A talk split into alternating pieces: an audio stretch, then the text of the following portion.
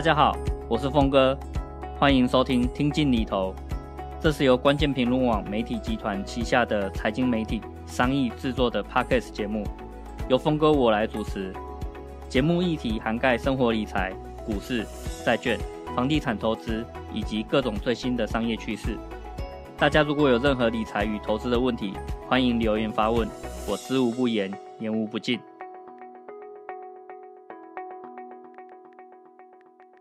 今天我们要来跟大家分享的主题就是绿色经济。相信大家对于绿色经济应该都不陌生了，因为这几年来气候变迁、全球暖化其实越来越严重。全球的政府跟许多企业也都在研究该如何在现有的经济活动下，同时和环境来共存。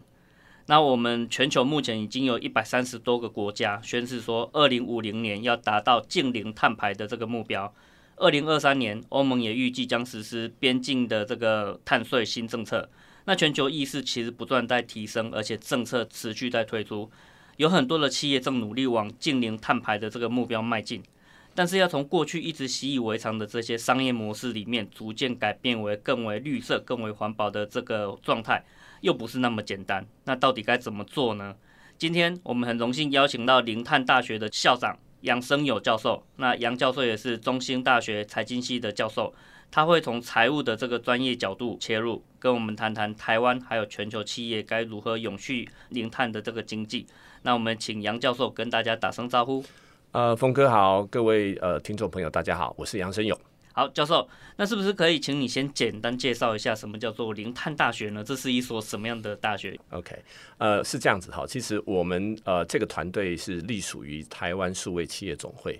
那很多人听到零碳大学都以为零碳大学是因为最近的这个所谓的 ESG 永续或者近零碳排的议题的需求凭空产生的哈。其实没有，我们这个团队大概其实在经营那个中小企业的二代。接班、传承、转型，大概做了二十年，所以我们团队他们是很有很有经验的哈。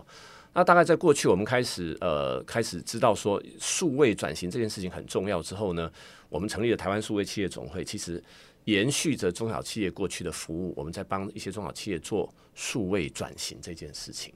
那转型转型，我们发现企业都中小企业他们可能要建置一些软体系统，例如 ERP 系统或者是一些相关的这种所谓资源盘点的系统。那刚好又遇到了这个所谓的近零碳排的议题，我们发现有系统跟减碳这件事情是高度相关的，因为你你可以知道你的电力的使用、资源的使用的一个状态，其实它可以一起推，所以呢，我们就在这个概念下，我们就推动了一个叫做双轴转型的概念，一边数位转型，一边叫零碳转型、绿色转型，所以零碳大学就因为这样子而产生的。但是我们已经经营很久了，就是随着这个社会的趋势的需求，帮助中小企业去解决它面对的这种所谓国际化的一些议题。对，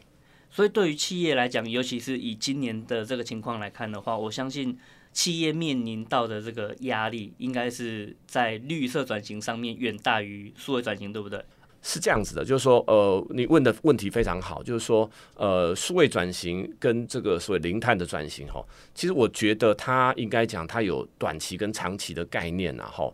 我觉得短时间来看，其实数位转型它是一个企业必须一直要转股的一个过程。我觉得数位转型短期是比较重要的，但是。这个绿色转型或者是近零碳排的一个转型，刚刚峰哥也说了，二零五零是很多国家都已经定他们要碳中和或者近零碳排，所以大概还有接近三十年的时间。好，但是长远来讲，我想这个议题会越来越重要。OK。那是不是可以说一下，呃，最近很夯的这个边境碳税，这个到底是什么？那对于台湾的企业会有哪一些影响呢？是不是我如果卖个鸡排就不用去在乎它，或者我一定要开个工厂，甚至有烟囱才要去处理这个东西？好，那个边境碳税，它的这个碳费或碳税，它全名叫 CBAM 哈，叫做 Carbon Border 或者 Adjustment Mechanism。其实早期哈，最早在做减碳的国家，其实欧盟他们是非常早做的哈。那我待会也会跟大家再聊欧盟的做法。可是欧盟做了做了，他发现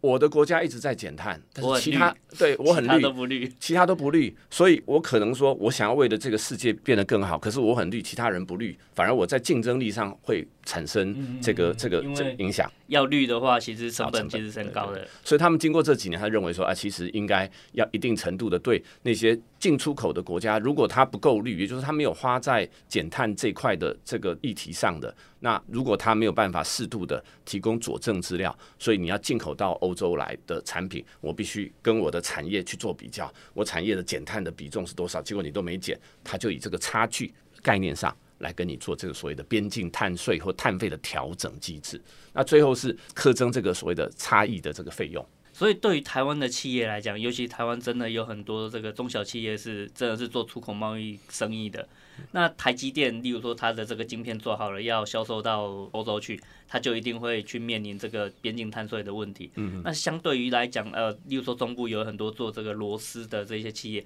它也一定会面临这样的这个压力嘛。是。所以对这些企业，尤其是例如说这个二代啊，或是这个呃中部有很多所谓的隐形冠军，那这些人他该怎么样去因应呢？了解。刚刚峰哥提到一个很重要的概念嘛，就像台积电。台积电其实它很早很早就受到很大的规范，因为它在全世界最最顶尖的产业，所以这整个供应链对它的要求是非常严格的，包括说 Apple 啊，对，所以你可以看到，其实呃，台积电以这个呃台碳来讲，其实它最大宗的来源应该是使用电力。嗯，所以如果它那那使用电力在台湾，其实就就基本上能能够提供电力的大概就是台电啊。所以对于台积电来讲，它要减它的碳，它最大的这个做法大概就是在能源上去处理。所以你看到现在。台积电已经把大部分的这个绿电，台湾的绿电 都买光了，都买光了。那他自己也宣称已经加入这个叫 RE 一百的一个联盟。RE 一百的联盟就是说，他们要用这个呃，在二零五零全部百分之百一百哈，要用再生能源。所以你从台积电的这样的一个做法，我们再回推到我们的中小企业来看，就是说，当然中小企业的冲击不会这么的快。好，我们一直讲。遇到这个所谓近零碳排的 issue，大概是一法规驱动，二我们应该叫做品牌驱动或者供应链驱动，三是自主为了共好来驱动。那法规驱动，我想这是一定大家都要接受的哈。那中小企业很有可能遇到的挑战就是供应链驱动，因为他大概都是不是自己面对客户，但是他面对很多这个所谓的零组件往他的但是整个产业链的一小部分产业链对那。抛开一些比较这个所谓的碳排大户的产业，一般的中小企业其实他面对到的其实也跟台积电很像啊，大概就是能源的问题啦。好，也就能源大概是这个碳排的很很重要的议题之一。所以我想，呃，中小企业我们呃零碳大学大概就是协助中小企业。呃，我们知道中小企业相对我们都说它有三缺啦，哈，缺资源啦，然后缺人才啦。缺技术，所以我们希望零碳大学建构一个所谓的三合一的一个数位盘查的解决方案，啊，希望透过碳盘查、碳定价、碳综合，以这个共学共创的一个方式，来协助中小企业相对在资源不足的情况底下，来面对未来的这个国际趋势的挑战以及新的发展。所以林探大学现在呃，实际上面的运作是。开课去进行一些教育训练，还是就直接变成一个顾问或是咨询的一个对象？好，我刚刚讲就说，其实呃，零碳大学它是承袭着我们过去对于很多中小企业的接班转型辅导的过程哈，所以我们大概有一定程度知道怎么样跟这些中小企业互动。所以呢，呃，零碳大学基本上我们把它叫做一个共学的平台，但学习当然为了要有成果。我们的成果当然就是要能够转化成公司，它能够对它的刚刚讲的碳盘查、哈温室气体盘查有结果啦。所以我们一开始应该讲就是说，呃，我们大概已经 run 了一年多了哈。一开始就是针对几个比较大的议题，我们刚刚讲的能源的议题，以及这个所谓的温室气体盘查的议题，以及这种所谓碳足迹的问题，我们就找了很多很多。这个过去在全球大企业总经理，他们退下来的都是我们的业师顾问团，所以我们会先针对现在我们面对的这个全球的大议题，请这些能源的专家、材料的专家，好，或者是了解国际贸易的专家，针对这些主题，帮我们的学员先做一个有系统的这个学习，可能是演讲，有时候是很轻松的，大家这个鸡尾酒会，但是会把这个主题建起来。建完之后，那我们会针对我们的学员，要求他在半年之内，针对他自己的公司提出他的我们叫做“二零五零”的近零碳排的路径的策略蓝图。好，也就是说，开始协助他们说，假设二零五零是政府的目标，我们怎么在这个二零五零年之前，我们自己也开始把我们自己的这个产业或者我们所在的企业，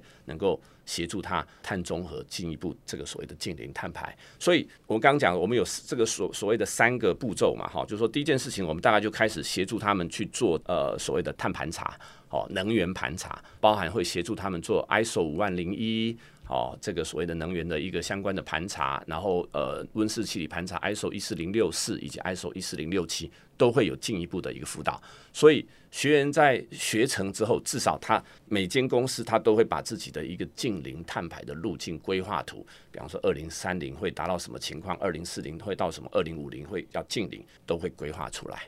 好，但我们了解，嗯，环境变化很快，所以我们会一直更新，因为其实法规会一直变。但是基本的逻辑应该是一致的，对。这是不是跟这个上市贵公司其实呃证交所有要求要交这个 ESG 的相关的这个报告，其实已经是初阶的版本了？是是，其实概念上是，甚至我觉得呃我们是针对中小企业特别来协助他，因为它不像呃在证交所里面挂牌的公司，它是法规要求你，对，而且他们比较规模，对。但我发现我们在呃零碳大学的这些中小企业主，大概很多都是他自己也意识到他在国际供应链里面可能扮演一些角色。那有些年轻人，因为我说二代已经接班了，二代有时候他们其实受的教育也不错，他的观念很好，他也希望在这个趋势里面先行的来做。他也知道越晚做资源越少，可能对他来讲，他要减碳的成本就越高。所以我们就开始共学，然后利用迭代的方式。什么叫迭代呢？我们一开始一群人，大家可能很多人都。不了解这个未来要怎么做，但是我们会把领域专家找来，所以我们说我们会有那个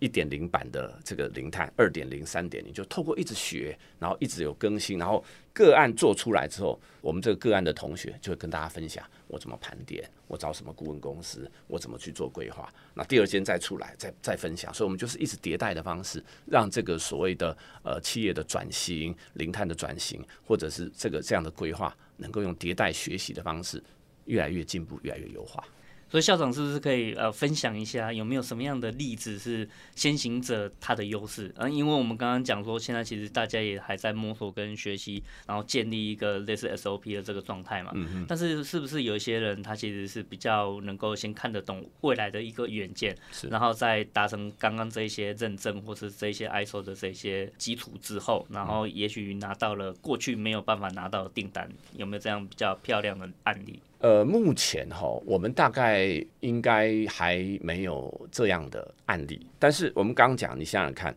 比方说这个我们要做这种所谓的再生能源，现在台积电很早就把再生能源就部署下去，所以你后面要去找再生能源的来源的人，它成本铁定越变越高。也就是说，越后面减碳的人，你会发现那个减碳的费用会越来越高了。所以越早做，你拿到一些碳的凭证是越好的哈。但我倒可以举一个例子，就是说，我们有一个呃学员，他也是呃做国际大厂这个化妆品工厂的一个代工厂商。那那家公司已经跟全球宣示二零五零，他要净零碳排，所以他就开始对他所有的这个所有供应商也做出同样的要求，所以他们自己也对应着这个公司的需求，那个大厂也对他要求说二零三零要对他有有什么要求，他会来看，所以也都跟着要做了啦。好。那我讲未来，你可以看到，就是说，在中小企业也好，大企业也好，我们的商业模式，以前我们都讲 AI，AI 是什么？叫做 Artificial Intelligence，人工智慧。我说现在不够啊，因为经营企业环境非常复杂，我们还必须要 BI 啊，Business Intelligence。所以你做过一些电脑系统的建置，ERP 啊，或者资源优化系统或 BI。现在我们需要 CI，Carbon Intelligence，碳智慧。那可不可以简单定义一下这个碳智慧？它大概要具备什么样的认知呢？好，那我认为所谓的碳智慧，就是说，其实它就是包含整个我们所谓的碳盘查、减碳，甚至最后我没有办法减碳之后，我也没有技术可以我们叫负碳的技术，好，或者是透过种植树木去把抵减，最后可能还可以买碳权。所以这一整套的这个概念，老师是教投资的、金融的，就是说我们英文讲就是要把这个 carbon monetization。就是把这个以前的碳货币化，货币化，其实它是有价格的。那过去在我们的市场里面，很多人他们没有 sense 到碳是有价格的，所以它就排放。可是当 carbon monetization 之后，它是有价格的，它是一个资产，必须要被管理。对，这个其实特斯拉在这一块做的还不错，是，所以它前面有一段赚钱，其实并不是卖车赚钱，在这个碳的这部分也是货币化了，赚了不少这样子。是，是好，那刚刚杨教授跟我们聊到许多这个全球企业减碳是一个未来的大趋势，那以出口贸易为主的这个台湾也受到很大的影响。所以很多的企业，不管是大企业或者小企业，其实都努力在减碳，但是一时之间，其实要转换过来，也一定会碰到很多的这个困难。那我会想到说，在行销五点零的这本书里面，其实有提到，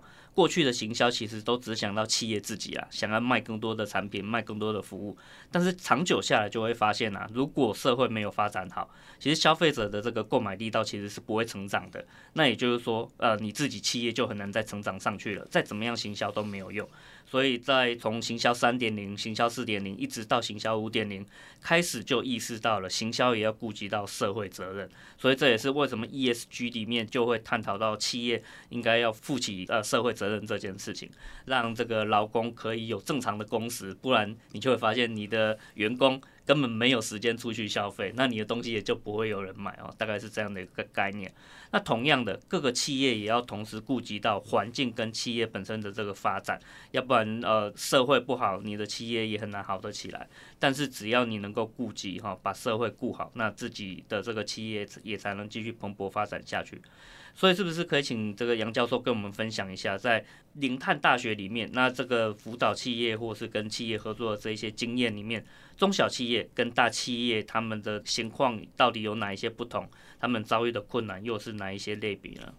好，的确，刚刚峰哥讲哈，就是说，其实呃，我们过去。的传统的经济里面，从比较制造，然后优化成本这样的一个 concept，其实我们比较少把外部成本把它内部化，好，所以公司要创造最高的价值，它可能就把这个废水排到社会去，把碳这个到大气里面去，然后对我们的员工也不是很照顾。但是我们现在后来发现，其实特别是因为这个温室气体的温度在提高，那我们二零五零年认为说，如果我们没有办法控制我们的全球的这个温室气体效应，要我们这个上限是一点五度 C，我们也希望赶快不要让气温上升超过一点五度 C 哈，因为我们常讲地球啊，其实不需要人类的，哦，是人类需要地球，所以你可以看到国际很多倡议组织其实很早很早就发现这个议题哈，那我们如果企业本身或政府本身不去意识到，而且大家不合作做这件事情，很有可能就是说，就像您讲的，我东西越做越多，可是消费者的购买力是变差的，或者说面对到因为气候变迁给我产生的这种所谓的经济不确定性更高，比方说呃台风更多，下下雨更多，所以我我想正视永续跟获利这件事情不是大企业的事，我想中小企业也一定要注意好。那中小企业比较特别的是，就是说，因为它的产业的范畴是比较比较多元的哦。台湾大概呃所有的企业里面，中小企业可能占了百分之九十八、九十九。它其实是台湾社会的应该讲叫做中坚分子啊。好，也就是说，构成大部分的就业、构成大部分的获利，大概就是中小企业。所以，我想中小企业要去面对这个问题，很大的挑战。我们刚刚讲就是已经讲过，就是它资源不足，然后相对上来讲，呃，人力也不足，经验也不足。所以，如果说你要让它加很高的成本去做减碳，或者很高的成本去面对这个世界的变化，其实它是有挑战的。所以我才说，很多中小企业也意识到这个问题。零碳大学的产生也不是说凭空而生的，就是说很多中小企业觉得一起来分享资源，好共学，怎么样把这样的这个概念能够把它推展出来。所以零碳大学的做法就是说，我们一开始招的很多那个中小企业，我们希望找那个工协会或者是企业的领袖。那希望他们公司去推动以后，由他们当种子，去跟他的供应链 promote，去跟他的这个工协会里面去 promote，说啊，其实要做这件事情没有大家想象的这么困难，因为我们已经有一个平台，有一些已经执行过的知识或者是个案，我们非常乐意跟其他中小企业分享。那中小企业除了刚刚讲的这些困难以外，那另外一个就是呃，刚刚我们有提到说这个 carbon 的 intelligence，那他们要如何从一个过去对碳完全陌生的一种状态，然后开始理解你，你觉得这个第一步跨出去的第一步应该会是什么？我我觉得第一步就是我们常讲在做管理哈，我们就说不能衡量就不能管理，嗯，所以第一件事情就是盘查嘛。所以这个会跟这个例如说呃智慧电表会有关系吗？Exactly，对对对，所以说我们透过盘查，透过智慧电表，透过我们的一些这个所谓 sensor 去了解我们到底从所谓的。在范畴一、范畴二，甚至以后的范畴三，我们相关的这种所谓的碳的相关的这个排放，当我们能够盘点出来之后，能衡量了，我就能管理了嘛。好，我才跟我的学员，零碳大学的学员讲了哈，二零五零对很多国家来讲，他们认为这是近零碳排它的目标。好，那他用很多很多的手段去达到这个目标。可是对我零碳大学的学员，我是零碳大学的校长，我认为我的目标是创新转型。但是呢，我借由说你二零五零要被人家净零碳排当手段，所以我希望中小企业能够在这一波过程当中去盘点一下自己的生产的资源、流程，甚至终端的产品，是不是也能够借由这个压力，让自己能够一定程度的转型。好，能够更有这个所谓的获利的能力，所以目标是创新转型，那只是借由这个所谓的零碳的议题来协助企业加速转型。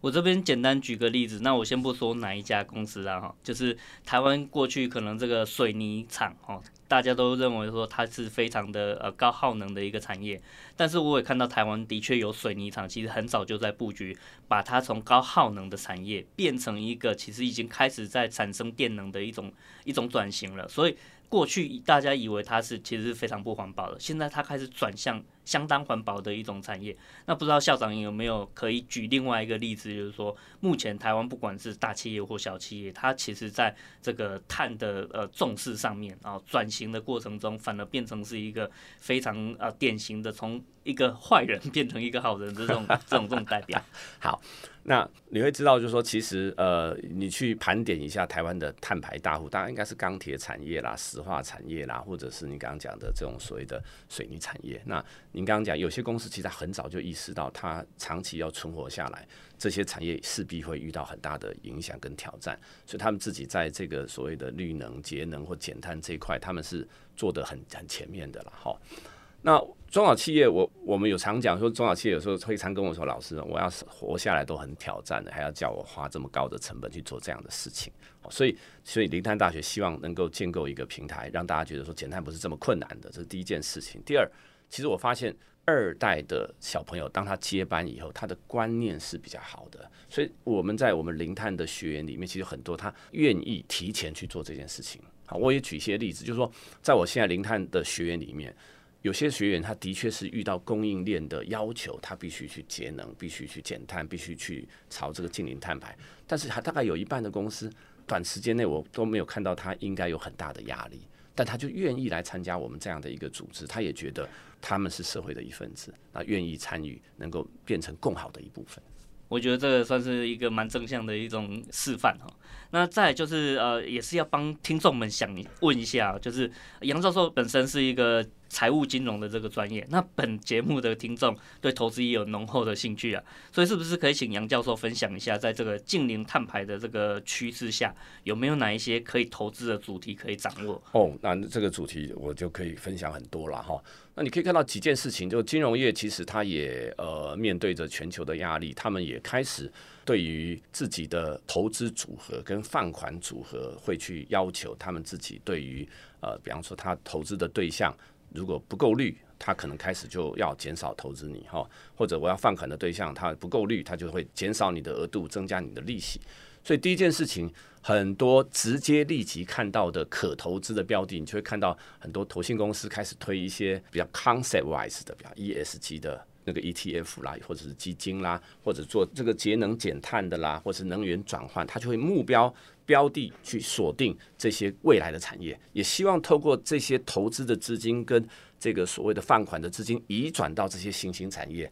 因为钱是最重要的一件事情。资金往这个产业去走，它也会进一步的去加快转型的发生。所以很多金融业也趁着这波的趋势去做一些 ETF 或者是特殊的基金，好。那另外一个层次，其实其实你会看未来碳是有价格的，所以那些碳权是可以交易的。所以在很多全世界的市场里面，比方说我的了解，欧洲现在的那个碳是每吨大概一百块钱美金左右，它是有价格的，所以它也可以被当成是我刚刚讲的 carbon monetization 的一部分，碳是有价格，碳是可以被交易的。对，所以这个有相关可以交易的这个工具吗？有啊有啊，就我是说对一般散户而言啦。有有有，就我刚刚讲，就是碳权的交易市场里面有那个碳权可以被交易，你是可以去交易的。对，OK。那在 ESG 的这个角度来看呢，我们讲另外一个名人好了，就是马斯克。其实马斯克的这个特斯拉在 ESG 上面的这个分数其实并不怎么样。那当然这个有很多的这个呃过程啦，但是呃相对来讲，其实它被移出这个 ESG 的指数，反而是被加进 ESG 指数的是这个。美国的 Exxon 就是这个石油大厂。那教授是怎么看这样的一个情况呢？过去大家觉得好像是呃碳排大户的这个能源大厂，反而被加进 ESG 的指数里面了。哎，哇，峰哥很厉害哈。其实我觉得 ESG 哈，它的范围是比较广泛的。它除了社会，对对对对对。那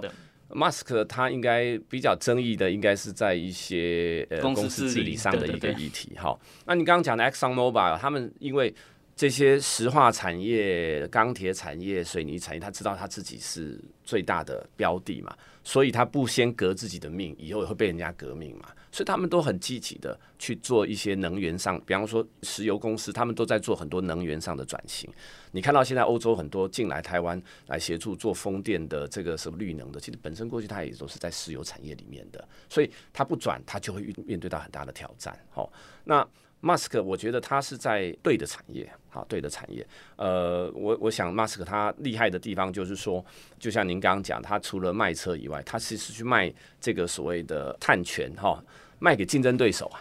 好，所以我们有时候要去思考，就我也在跟我们的中小企业的同学在讲，我们过去大概的思维都是说，我在制造的时候怎么样把我的这个产品做得更好，客人愿意买，把成本下降，优化性价比。可是你发现竞争的结果没有性价比，产品全部都价格越来越低，所以大家都毛三到四。好，最经典的案例就是日本人。日本人在上一个世纪，其实在全球一百大的公司非常多，但是现在日本只有剩下 Toyota 一间公司在全球一百大，其他都出去了。所以这种制造思维、成本思维、优化思维，其实我觉得在面对这个环境是受到挑战的。新环境，我觉得除了优化这件事情之外，我们要更去思考的是商业模式的转换。也就是说，我在制造生产的过程当中，我是不是有更创新的获利、营收或商业模式的产生？所以，Tesla 认真做车，做车以外，让车很有趋势跟竞争力，但是它是靠这个所谓的碳权的一个交易来取得这个主要的获利。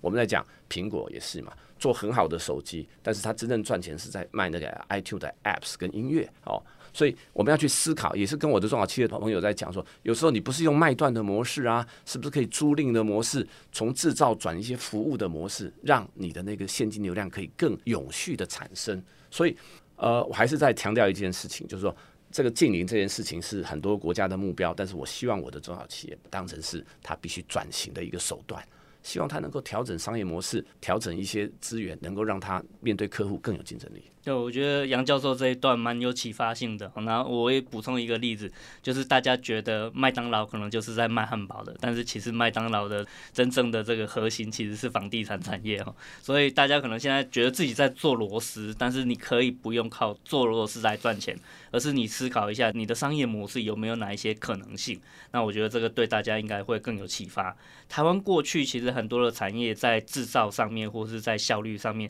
的确都是世界数一数二的这个顶尖呐，但是如果跟香港或者跟新加坡的一些企业来比的话，你就会发现我们的技术上其实领先非常多，但是我们商业思维上面落后非常的多。那我觉得这是最可惜的一个地方。每次我们的这些老板们或是这些总经理们站出去讲技术，都讲得没没有人能够比得过，但是当这个技术拿出去要怎么卖钱，或是要怎么样创造价值，却又远远不如这个香港人或新加坡人。我觉得这是最可惜的一块，所以也很希望就是校长可以继续的去辅导中小企业，让台湾的这个中小企业能够创造出更多的商业价值，让我们从一个这个制造跟这个技术领先的一个国家，变成是一个商业思维可以遥遥领先全世界的一个国家。好，那我们今天很谢谢杨校长来跟我们谈这个绿色转型，以及从绿色转型出发，那最后还是希望可以做到这个数位转型的部分。